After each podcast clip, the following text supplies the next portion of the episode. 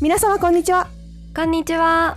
この番組では文系ネガティブのリリコと理系ポジティブの望みがカジュアルに人生のヒントになる情報をお届けするトーク番組ですはい今週のトピックはカーボンフットプリントのお話なんですけどもはい炭素ですねうんうん炭素で今回はですね私ではなくのぞみさんがメインでリサーチをしてくださったので今回はのぞみさんが主役というか先生です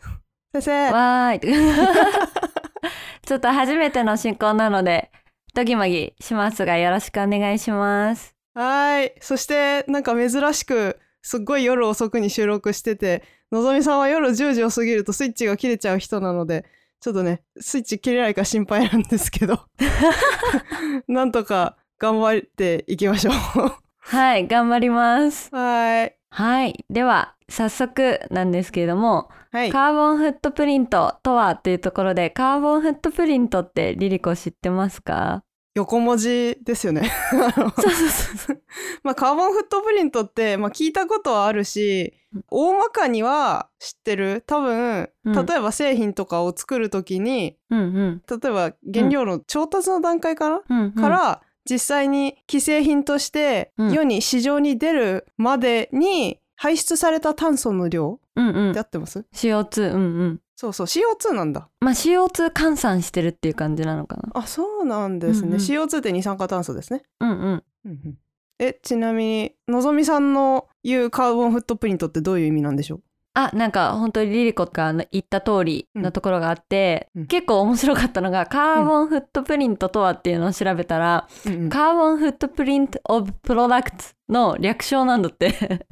あこれ略称だったんだってちょっとびっくりして一番大事な部分抜けてませんそうそうそうそうそう略称と言っていいのかってちょっと疑問に思ったんだけれどもあの、ね今リリコが言ってくれたように商品とかサービスの原材料うんの調達から商品が作られて消費者に出るまでっていう風にが一つのくくりではあるんだけれどもそれからさらうんに廃棄とかリサイクルに至るまでのライフサイクルの全体を通して排出される温室効果ガスの排出量を CO2 に換算したものなんだって。一生一つの製品そのうそうそうそうそう一つの製品の一生そうを CO2 換算するみたいな。うんえそれ現実的にずっとトラッキングできんのかなっていうのを結構疑問に思うんですけどねこういうのって、そうだねなんかどこまでトラッキングしてるかとかはわからないから多う分んこれぐらい持って例えばエアコンとかだったら何年ぐらい耐性があってどれぐらいの電気代を使っ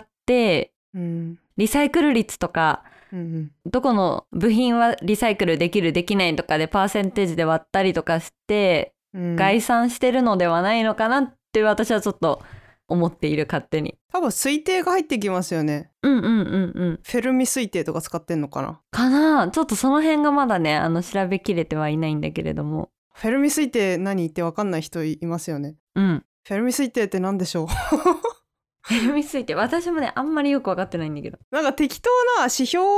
になりそうな数字を見つけてそれをもとにまあざっくりこれぐらいじゃねみたいな計算をするっていう、えーイメージです、うんうんとっ。ても雑ですけど 詳しくはウィキペディア先生とかが教えてくれてると思いますはい。ありがとうございます。はいそうですね。なので結構あの、まあ、推定値とかも含めなんだろうなっていうので、一応なんか目的うんとかはこう見える化をするうんうんことで、事業者もとかサプライチェーンを構成する企業間で協力してうんうんうん CO2 排出削減するのを推進するのと、うんあと見える化された情報を用いてこう我々消費者がどういう選択ができるかっていう選択肢の一つの基準としてこう見える化をしていきますよっていうところでうんうんうん全ての商品とかのサービスって作られてから捨てられるまでの一生として多くのエネルギーを必要としていますよっていうふうに環境省のホームページとかでは言っていてうんでそのエネルギーを作る時に使うのが主に石油とか石炭天然ガスのエネルギーですよっていうので、このエネルギーを得る過程で地球温暖化の原因となる温室効果ガスっていうのを大気中に排出されるので、まあ、こういうのを見える化して、消費者の選択肢とか企業に対しての、まあ、これ減らしていくっていうことが企業の一つのブランド化になったりもするし、あとはこう相互関係企業間の中でもうんこれだけ減らせるとかっていう指標になるよっていうので今進めているっていう感じみたいです。うんうんうん。なんか温室効果ガスって多分その二酸化炭素だけじゃないと思うんですけど、うんうんうんうんなんだっけ、フロンとかなんかいろいろありましたよね。あるけそうどそうそううん一番よく出るのが二酸化炭素なのかな多分。そうそうそうそうなんか一応温室効果ガスとしては二酸化炭素メタン一酸化二窒素フロン類とか結構あっうんて、うんうん、あ本当だでその中でも地球温暖化に最も大きな影響を及ぼしてるのが二酸化炭素みたいなのね。あへえ。そうで地球温暖化の6割は二酸化炭素の増加による影響って言われているので結構二酸化炭素量っていうので指標になっていて特になんか日本においては排出される温室効果ガスの9割以上は二酸化炭素ですっていうふうにあのホームページでは書いてありました。なんかちょっと前にヴィーガンの話したこともあったんですけど、んうんうんうんその時にメタンの話したんですよねうんうんあゲップね牛さんの。牛さんのガス うんうんゲポナラとかあそこら辺にメタンめっちゃ含まれてて、 まあうんうん牛だけじゃなくて羊とか、まあ、他の豚とかも出すんですけど牛が圧倒的みたいなのがありまして、でだから二酸化炭素ばっかり騒がれてるけど実はメタンの方がやばいんじゃねみたいな畜産やばいんじゃねみたいな感じの認識は私は結構持ってたんですが、うんうんあれやっぱり二酸化炭素の方が多いんだみたいな。そうだねこれも推測にはなってしまうんだけれどもうん多分アメリカとか土地の広いやっぱり牛飼ってる率が高いというかところとかはもっとメタンとかももう問題になっているんだけれども、うん日本結構小さいし、うんあと小さい国であの結構全然出てこない牧場系畜と産か畜産そ う うん牧場系なんかのんびりしてそう。そうやばいちょっと、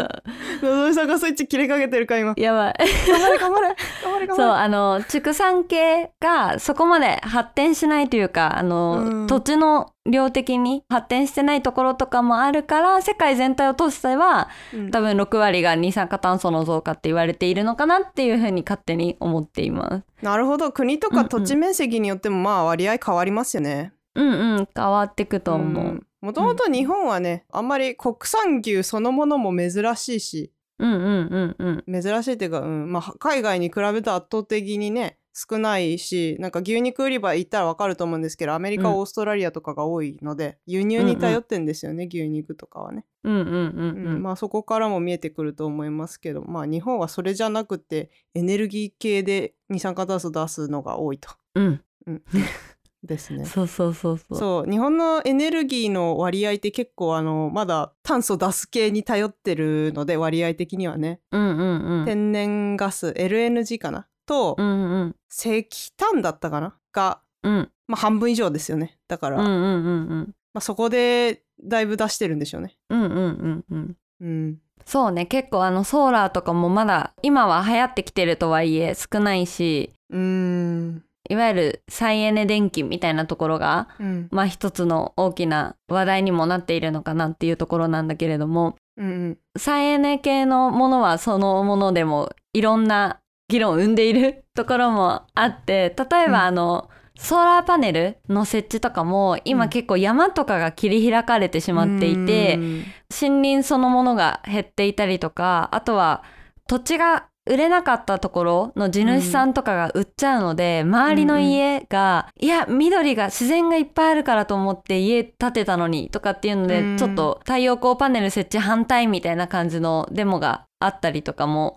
して、であとはこれも会社によってそれぞれなんですけれどもやっぱりスタートアップとかが結構多いので、うんうん太陽パネルとかの設置とかそういうところはすごくいろいろ設計してくれるんだけれども、うんあれって一生使えるパネルではないから、うんうんその後使えなくなった時にそのまま放置されちゃうっていうリスクもあるみたいで、うんその辺の法律とかその辺のルールがいまいちちゃんと定まってない部分があるから、結構再エネが100%いいものなのかっていうのはあの議論の余地があるっていう感じかな。ねえなんか、うんうん太陽光パネルに覆われた山肌とか見てるとうんうん本末転倒じゃないこれとか思ったりするんですよね。 そうそだうそっうそてう木が二酸化炭素吸ってくれるのに何やってんねんみた いなまあちょっと思ったりするんですけどね。うんうんうんううんうんんまあでも難しい話ではありますけどまあやっぱ太陽光がこれからのトレンドにはなるのかうんうなんっていうふうには思うんで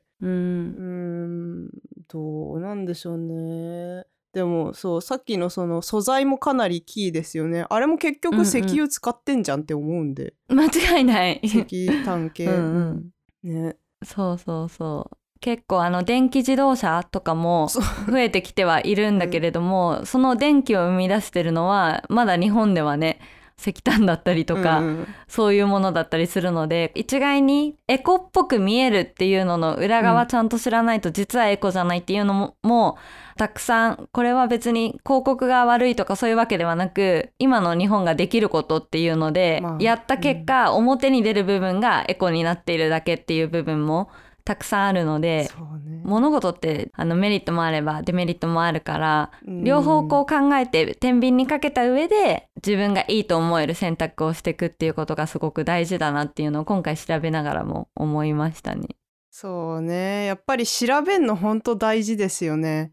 うん、知らないとだって表面しか見ないであこれなんかめっちゃエコなんだうーんなんかじゃあ買ったら気分いいし買っちゃおうみたいになりかねないというかまうんうんあこれはね別のエピソードでちょっと話そうと思ってることではあるんですけどグリーンウォッシュっていう単語もあったりとかしてうんうんうんやっぱり、まあ、グリーンウォッシュっていうのは、まあ、見せかけのエコみたいな感じの意味合いなんですけど、まあ、うん今ね企業ももう強制に近いですよねもうサステナブルなことをやりなさいと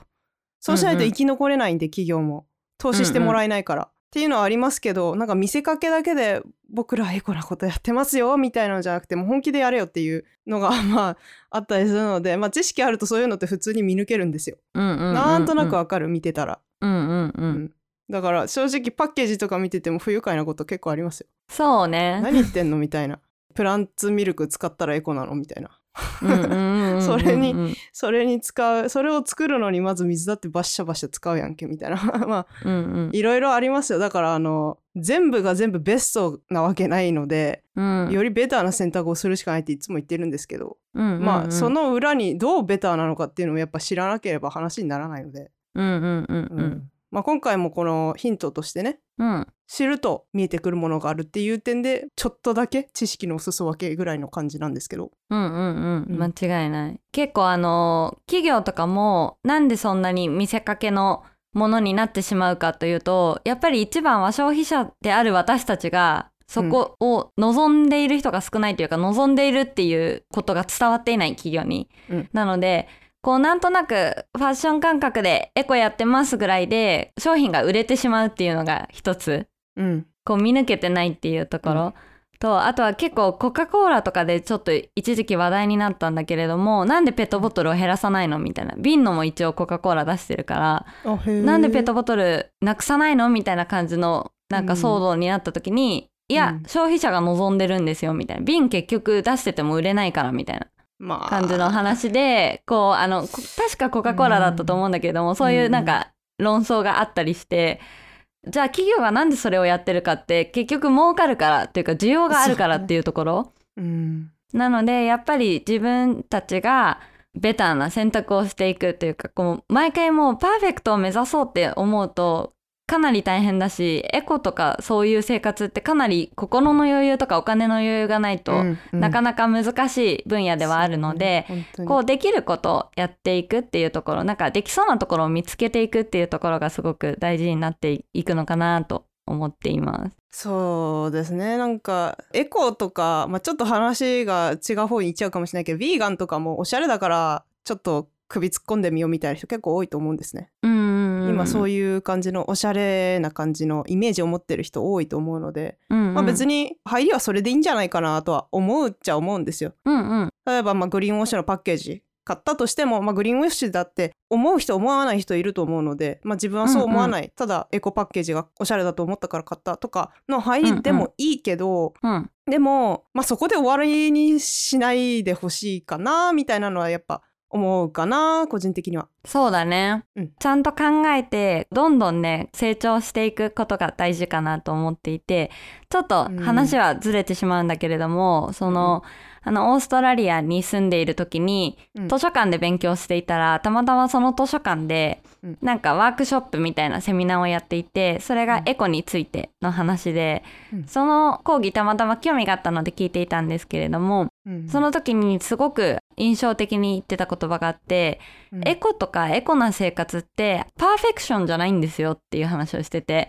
うん完璧じゃなくてプログレスだからみたいなうん続けていくっていう続けられていく進化していくっていうことがエコであってそのパーフェクションを求めると、えこれだってプラ使ってんじゃんこれあれじゃんあれあれじゃんダメじゃんエコな生活って無理なんじゃんみたいになってしまうから本当にちょっとずつ進歩っていうできることをやっていくっていうことが本当に一番のエコなんですよっていうお話をされててあ、うん本当にこれだなってすごく思ったね。なんかそのエコなこと考えたら人間が存在してないのが一番エコなん で、そこまでいっちゃうともうなんかそれこそ本末転倒じゃないですか自分たちうんうんがカーボンニュートラル目指すためにより持続的な生活をできるようにするためにっていうのが目標なので、うんうんまあ人間の存在がある前提ではあるんですけど極論そうなんですよ本当に。うんうんうんうんだって地球の温度を上げたのも人間の凄まじいまでのね工業活動によるものですから。うんうん、でも恩恵受けてるんですよ、私たちはね全員、うんうんうんうん電気使ってない人日本にはいないと思うんで、そうねうん、いないだろうね。そうですそうそうだからどこから来てるかは知っといた方がうんまあ一人のね大人として、うんうんうんう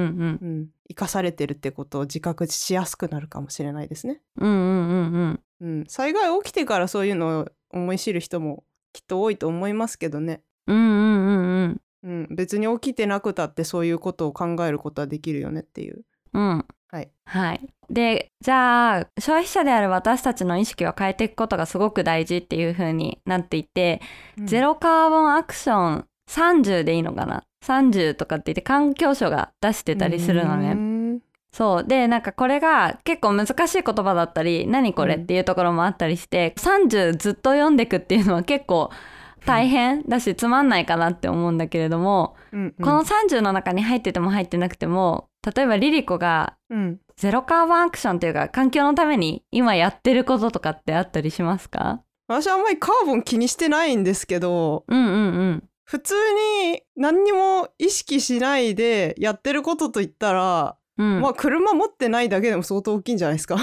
あ間違いないねうんうん、うん、私ガソリンの値上げとか全然気にしないんでうんうんうん持ってないから、うんあと基本徒歩か自転車でしか移動しないんであでも電車使うかたまにうんうんうんうあんとバス、ただ、うんうん東京って意外とそういう意味では結構車使わない分エコかなって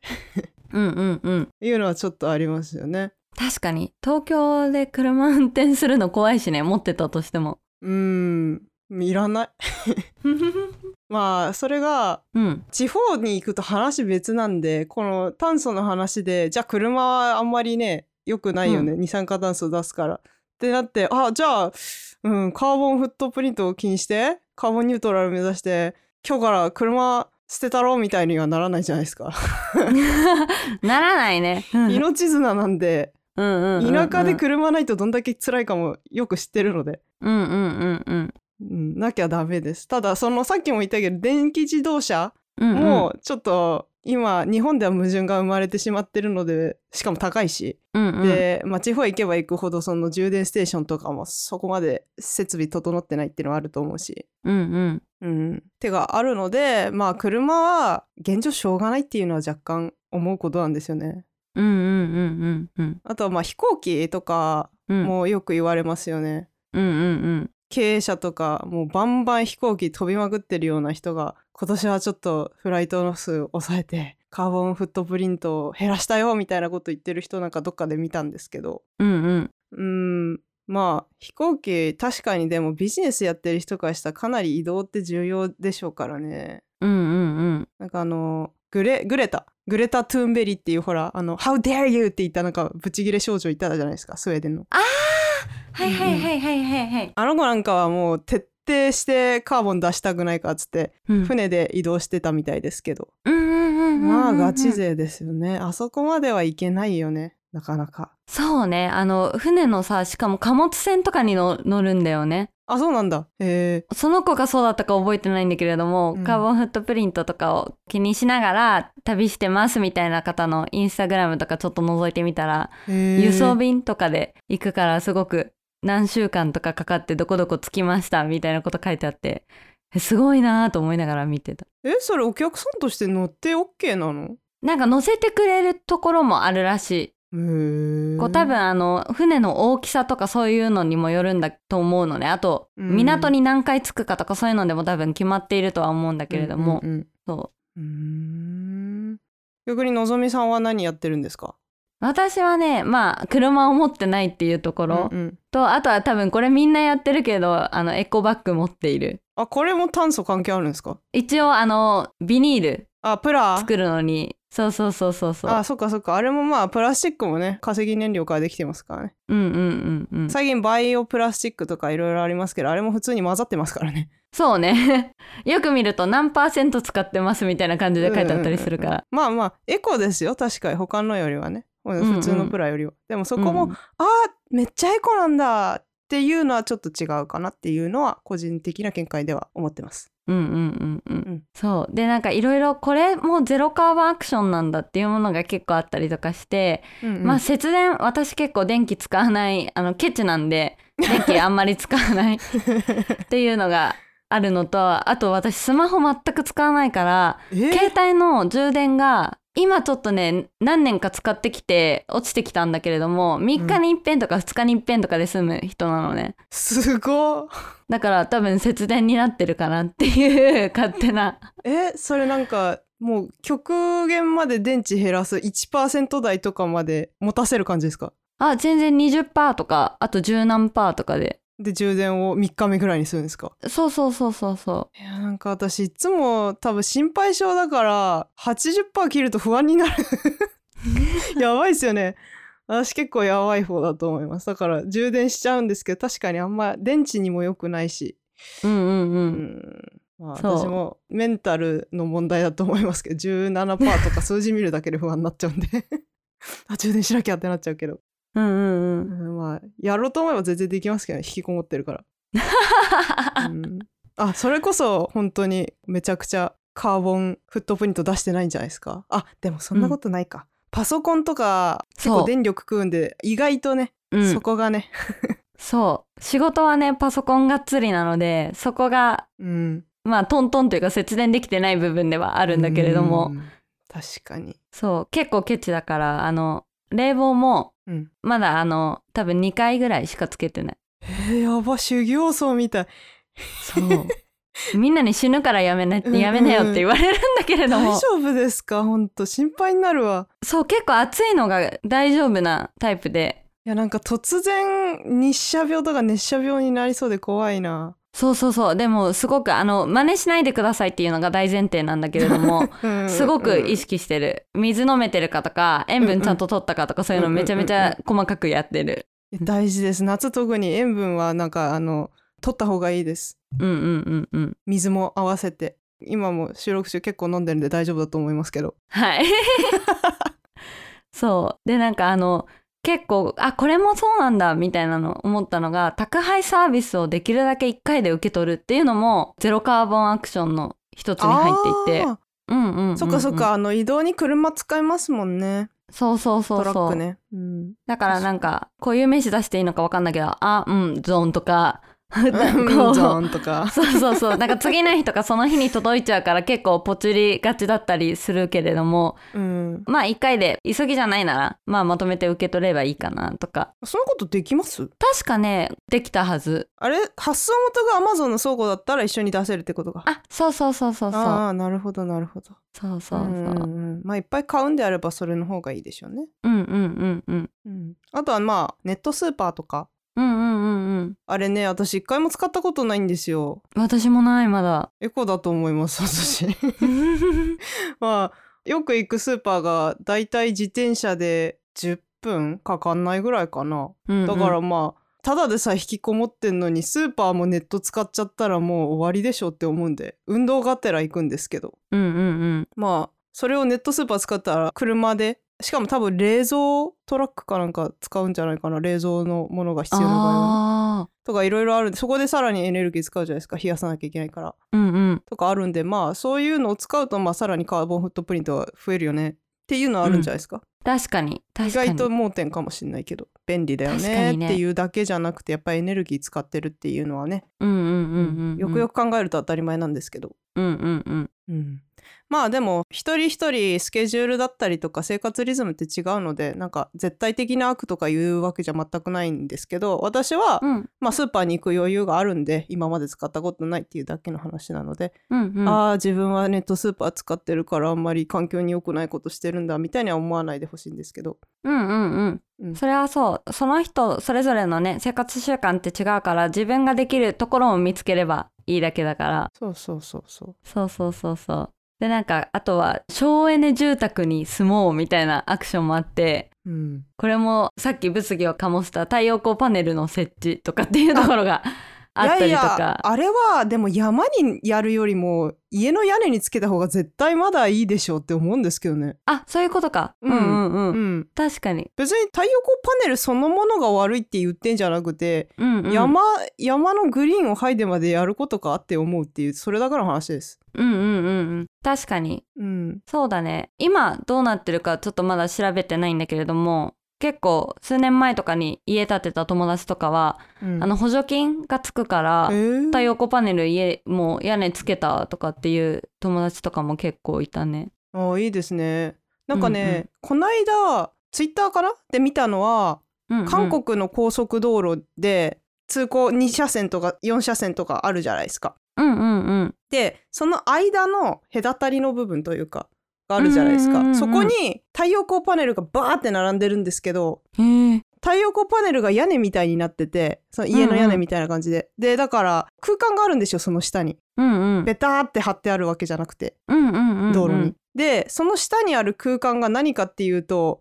自転車だったかなが通れるようになってるみたいでへえだから夏とかはうんうん直射日光を防げて、で快適に自転車焦げるから自転車ライダーにもいいしで、うんうんあの発電もできるし山につけてるわけじゃないから自然うんうのん破壊してるわけでもないみたいな、まああの、まあ、道路作るのやってるかもしれないけどそこはちょっと今うんう回ん無視して、うんうんうんっていうのがあったんで二石一石二鳥じゃんと思ってああすごいアイデアだと思って、うんうんなんうかんこれ日本とかも導入すりゃいいのにとか思ったんですけどね、うん確かにうん、楽しそうそういうの楽しそう ねなんかワクワクするうん、やっぱり結構自転車とかこいでて真夏に外いたら日に当たってるだけでだいぶやられるんでうんうん日陰になってるだけで相当でかいよなと思って、うんうんうんうん、すごいいい例だなと思ってうんうん確かにねなんかそういうところを積極的にね入れていってほしいね日本もそうですねうんうんうん今日本太陽光パネル増えてんだでしたっけうんうん増えてると思ううんなんかもともとどんぐらいだったか結構前は日本の太陽光パネルはシェアトップだったみたいなんですけど、うんうんうんまあ、中国の経済成長とかもあって今もう7割ぐらいが中国なんですよね太陽光パネルって。あそうなんだうんみたいですだから中国はすごいと思いますけどね今太陽光発電。うんうんうん結構なんかそのエネルギー戦争みたいに若干なってるんで経済とか政治の分野にも結構エネルギーって本当に大事なんで割り込んできちゃったりとかしてねうんうんうんうんアメリカと中国がね殴り合いしてますよね。ねうんねそうエネルギー命綱なんで国民のそうね国の存続に関わりますからうんうんうんうん日本はその点結構出遅れてるのでやばいんですけどうんうんうん白い目で見られてるじゃないですかうんうん欧米からかなりね「お前何やってんの?」みたいなうんうん「なんでまだ化石燃料使ってんだよ」みたいな感じじゃないですかね。うんうんうんうんううんん、あまあ普通に日本人としても知っておかなければならないことかな。うん、うんそうね結構かなり遅れているっていうことはあのちゃんと認識しておいた方がいいかなとは思います。そうそうそう SDGs とかいう謎のねアルファベットだけじゃなく てカーボンニュートラルカーボンフットプリントそこら辺うんうんしていきましょう。うん、そうでまあなんか住宅に関してはあの暮らしに木を取り入れるとかあとはああの、、うん省エネリフォームみたいなのでなんか窓とか断熱とかをあの壁の断熱とかをしっかりするとうん冬は暖かくうん夏は涼しく過ごせる家なので、こうエアコンのあそうそうそうそう稼働率とかあの温度を下げすぎずに済むみたいな部分があったりとかあとは熱中症の約半分って住宅内で起こっているんだってちょっと私ドキなんだけれどもーいやほんとそれですもうエアコンつけてくださいもうそうだからその予防対策にの観点からも断熱リフォームとかすごくおすすめしてますよっていうふうに書いてありました窓際めっちゃ暑いですもんうちうーん最近暑いんですよ東京暑いね窓際で暑いけど太陽の近くにいたくて窓際で作業してたらくっそ暑くてうんうんうんいやびっくりですよ本当に結構だからでかいでしょうねこの窓とか壁はうんうんうんうんやると、うんそうだねでまあ住宅の部分はそこであとはあの交通手段は先ほど話した部分とあとは食品ロスをなくそうっていう取り組みもゼロカーボンのアクションの一つになっていてうんまあ食べ残さないとかあとうん買い物とか食材とか保存のあれとかで食品ロスの削減の工夫をするうんうんでまああとはあの旬の食材とか地元で作られた食材とかを取り入れた健康な食生活っていうのもゼロカーボンアクションの一つになっている。これらはカーボンを減らすのにどう貢献するんでしょなんか食べ物残さないとかっていうのは、うん基本的に廃棄する時のう、うんゴミを出してとかその出すためのゴミ袋とかああとはゴミミを収集してくれる収収集、車とかそういう部分であとは地元の食材を買おうっていうのはうん、単純に輸入品だとあー飛行機で飛んでくるからそうそうそうそうその飛行機代がとか飛行機だけじゃないですか船とかも普通に結構多いんじゃないですかああると思ううんうん全然多いと思意外と生鮮食品も船で来たりしますよねなんかあの、うんうんうん柑橘系とかはよく防カビ剤にこれ使われてますよとかいうことあるじゃないですか、うああるれあるあるなんでかっていうと長期間の船の輸送に柑橘類が腐らないようにするためのね、薬剤なんですけどねうん、うん怖い ねあれはねだから私輸入の柑橘系はちょっとどうしても食べれないんですけど、まあ、この話はまあまあさておき、まあ、気になる人は調べてください防カビ剤でそうね、うんそういう関係もあってあの自宅でコンポストするっていうのもアクションの一つになっている、あーなんかそういう風にあんま考えてなかったけど、うんうん単純に私はコンポストまだやってないんですけど去年からもうずっとやりたくて仕方なくてうんうんうんこんななんか夏にやって凄まじい匂いになったら嫌だなって思って夏にできなくて1年経って今なんですけど うんうんうんうん確かにそういう発想では思ってなかったんですけどそのさっきの食べ物を残さないもうんまあゴミ袋とか回収の工程もそうだと思うんですけど私思ったのがうん食べ物残すとやっぱり水分多いことが多いんですよね食べ物って。うんうんうんで水分多く含むってことは焼却するのに時間かかるってことなんですよね。うんうんうんそうだからなるべく水分を減らした方がいいんですよゴミ出す時はうん燃えるゴミ。うんまあそういう意味でこう燃やし続ける時間が長ければ長いほどやっぱり二酸化炭素ってバーって出るのでうんうんそういうのをあそうなんだって思った人はぜひあのお水切ってゴミ捨ててください。うん大事それ、大事。あとコンポストもだからそういう意味で同じですよね。うんうんうんうん生ゴミ一番水含んでますから。うん、うんそうなんか生ゴミを乾燥させてパウダー状になるのとかもね、うん結構ちょっと高めだけどあるからねあコれはンポストのでもコンポストハードル高いんですよ高い正直高い楽じゃないと思いますだからあ気になるちょっと軽い気持ちでやってみようかなつってできるようなものではないんですよね うんうんうん結構、うん、難しいんですよまあ自然ってすごいなって思いますけどうんね本当にあの最近母親がうんバッグみたいな、トートバッグみたいなのでできるコンポストっていうのがあってそれを欲しいんだけれどもテレビかなんかで見たのかなどこで頼めばいいのかわかんないからちょっと調べてって連絡が来たあ教えますよ私ずーっと去年から調べ続けてるやつが2個ほどある のでおおどっちがいいかなとか言って ちょっと後ほど詳しく、いやのぞみさんにだからコンポストのワークショップ誘ったこともあったけどちょっと あれかうん、木更津だったんで遠くて行けなかったっていう、 そうそうそうそう。うん、ありましたけどまあそういうのあるんで、うんうんううん。ん今年中にはコンポスト始めたいなと思ってますけどね、うんうんうんうん。まあ、そうね。まずはだから食品ロスをなくすことからですよねうんうんうんうん、なんか買いすぎて腐らせることとかないように適量をしうんうんてうんそうねまあ私も冷蔵庫パンパンになりがちなんですけどうんうんうんはいそうそうそうちなみに家庭と外食の食品ロスがゼロになった場合年間その CO2 が54キロ一人当たり減らせることができる計算らしいそれかなり大きい量なんですかね、うんかなり大きい量54キロってでも相当だよなうんうんうんうんへえかなりねうんそうなんか意外とね小さいことでも一人一人がやることによってねうんうんすっごい数値になったりするので、うんうんうん小さなアクションを一人がやるそれで変わることって結構あるのでうんうんうんうん間違いないお惣菜を買う回数減らすとかう んうんうんプラゴミ減るからっていうのもあったりするけど、まあやっぱ私仕事始めてからお惣菜率高くなってちょっとうーんって感じなんです けどうんうんうんプラゴミすっごい出るんですよやっぱ買うとそうねねプラゴミ結構罪悪 感しょうがないけど、うんうんうんまあ時間とエネルギーのバランスだなこれも、うんうんうんう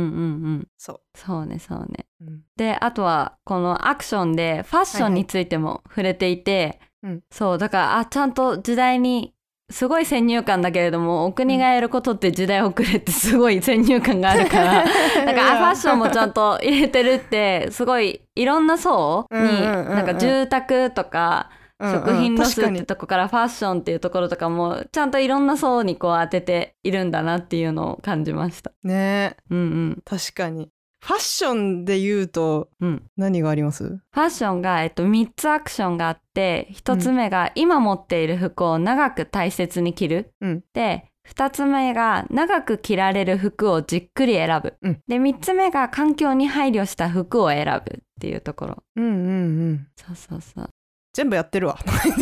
そうあの全部やってナチュラルるにこの間も言ったと思うんですけど私お気に入りの服を毛玉ができるまで着るんで、うんうんうんうん、うん、なんならなんか最近家の近所にうんお直しをしてくれるお店がありまして、うんうんうんそこにもう3回ぐらい行ってお気に入りの服を仕立て直してもらったりとかなんか股に開いた穴を直してもらったりとかそういうことをしてもらって、やっぱこれは2個目の長く着られる服をじっくり選ぶがベースにあってやることだと思うんですけど、うんうんうん結構私服選ぶ時に割と直感派な部分あるんですけどあーこれ可愛いって思ったら、財布と相談して OK 出たら買うんですようんうんうんそれを長いこと着るんですよねうんうんうんもうボロボロになって着れなくなったらもう悲しくなりますけど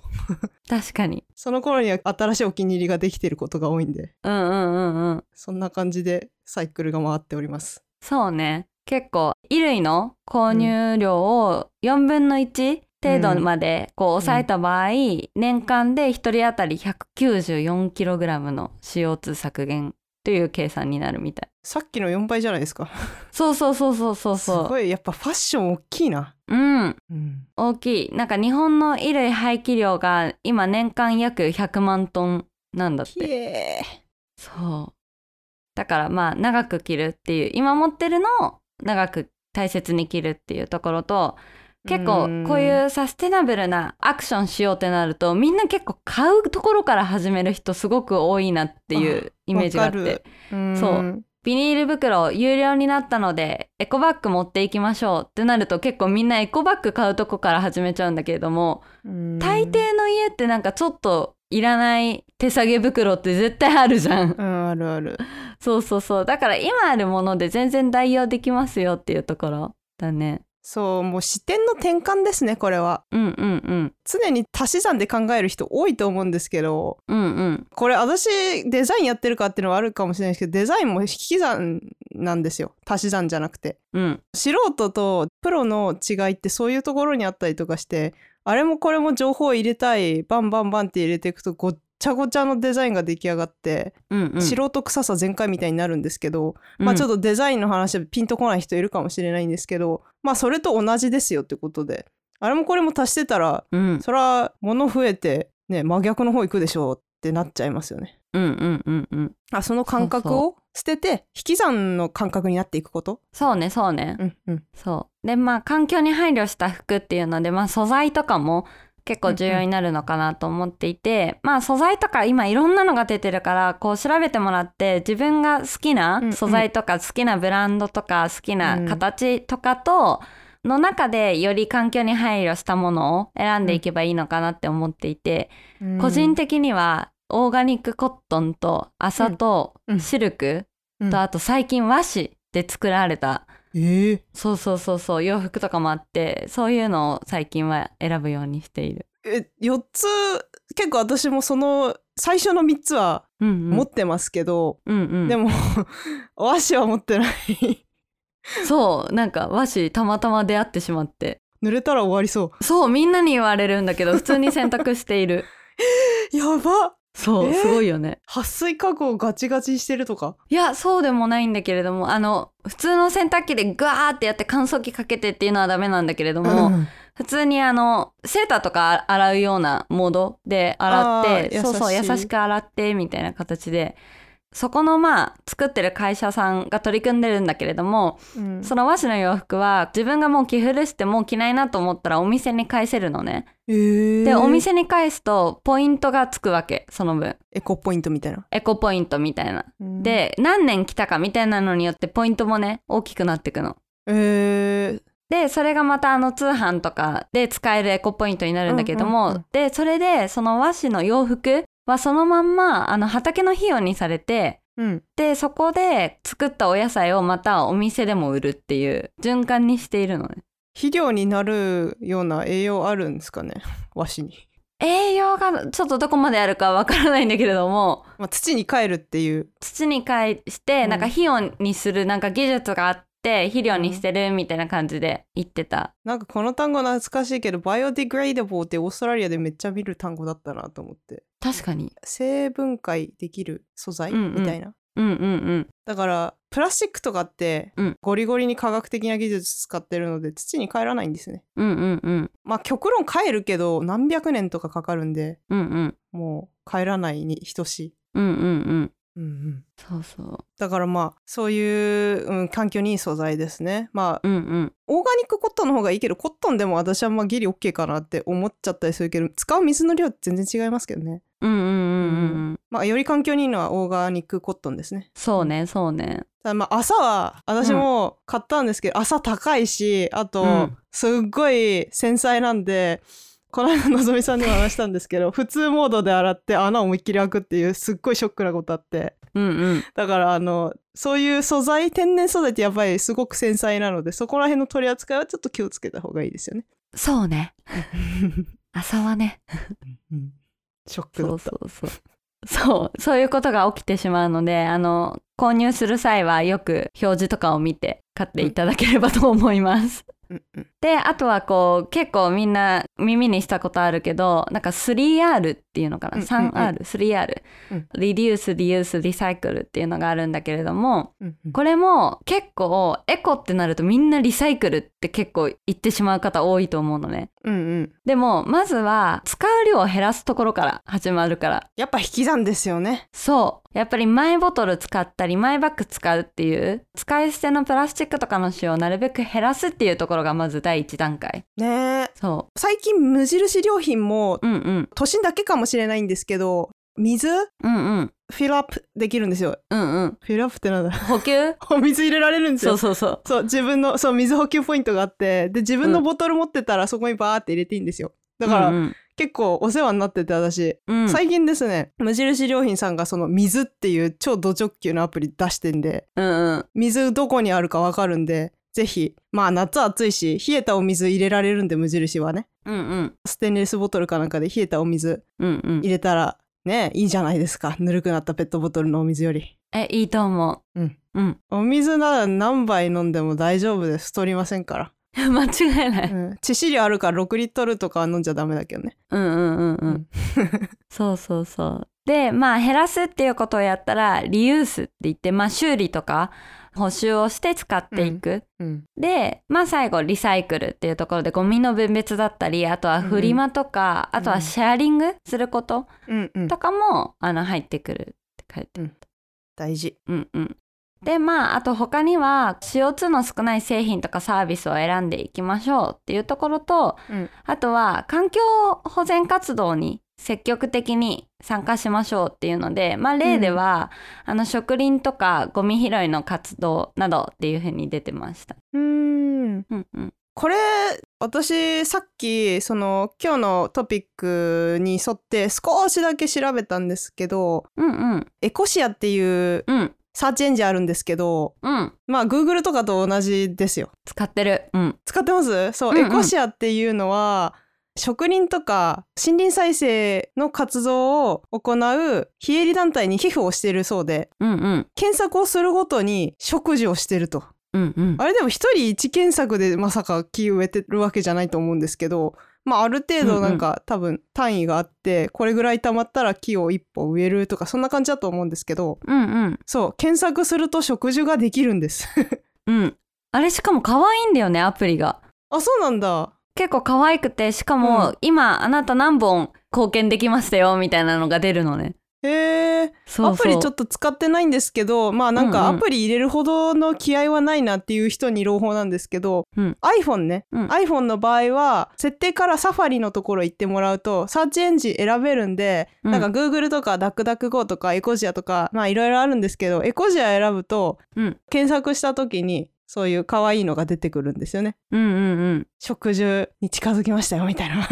うんうんうんうん、っていうのともう一個は私がカーボンフットプリントで思い出したのはオールバーズですねオールバーズ靴のブランドなんですけどうんうんオールバーズはねカーボンフットプリントガチ勢のイメージがすごく強くてですねうん製品ごとの数値測って公表してるんですようんおおそうすごい靴なんですけどしかも、まあ、素材も天然素材うんを可能な限り使ってて、うんうんウールだったりとか木とかシュガー、うんうんうんシュガーって多分サトウキビの何かだと思うんですうんけうど、んとかまあそういうの使ってて私もそう前からすごい気になってて店舗に行って店員さんとおしゃべりしたこともあるしえー実際買ったんですけど、うんうんうんお高いけどやばい私多分気に入ったもの買って長く使うっていうのがまあ結構前からあるので、うんうんオールバズも多分長く使うと思うんで、うんうんすっごい気に入った色が出るまでずっと待ってあこれっていうのを買ったんですけどうんうんそう洗濯もできるからオールバーズは。うんおそうオールバーズもスポーツシューズスニーカーかなスポーツスニーカーとかまあそういう運動するのに使いやすいトレーニングシューズ的な感じうんがうんまあ多いんですけど、1万5,000円ぐらいするんですけど一足、うんうんうん、おすすめかなこのブランドはうんうーんそうねすごいはいガチ勢なんでホームページぜひ見てみてください結構本当に本気で取り組んでますこの企業うんうんうんうん B コープ認証されてるぐらいなんですごっ B コープ認証は何だろうな厳しい基準があるんですよねうんうんうちゃんと本当にサステナビリティに取り組んでる企業なのかっていうのを審査するような感じなんですけど、うんうんうんまあ、そこに認証されるってことはグリーンウォッシュじゃないっていうことの証明なので、うんうんうんうん、結構すごいんですよ。うんうんはい、私の例はそれぐらいかな思いつくうのは。んうんうんうんううんんそうねそうねマークとか認証マークとかも一つの指標ではあるので、そのマークがどうやって作られてるのかとかどういう基準をクリアするとそのマークが得られるのかっていうところが分かってると、うんやっぱり一つの選択の基準になるから、うんそういうところを調べてみるのもうん面白そうかなと思います。そうね、まあでも盲目的に認証があるから絶対にすごいっていう風になるとちょっとまた思考停止になっちゃうんでな認証うんうがんどのぐらい信憑性あるのかっていうこともまあ時間があれば調べた方が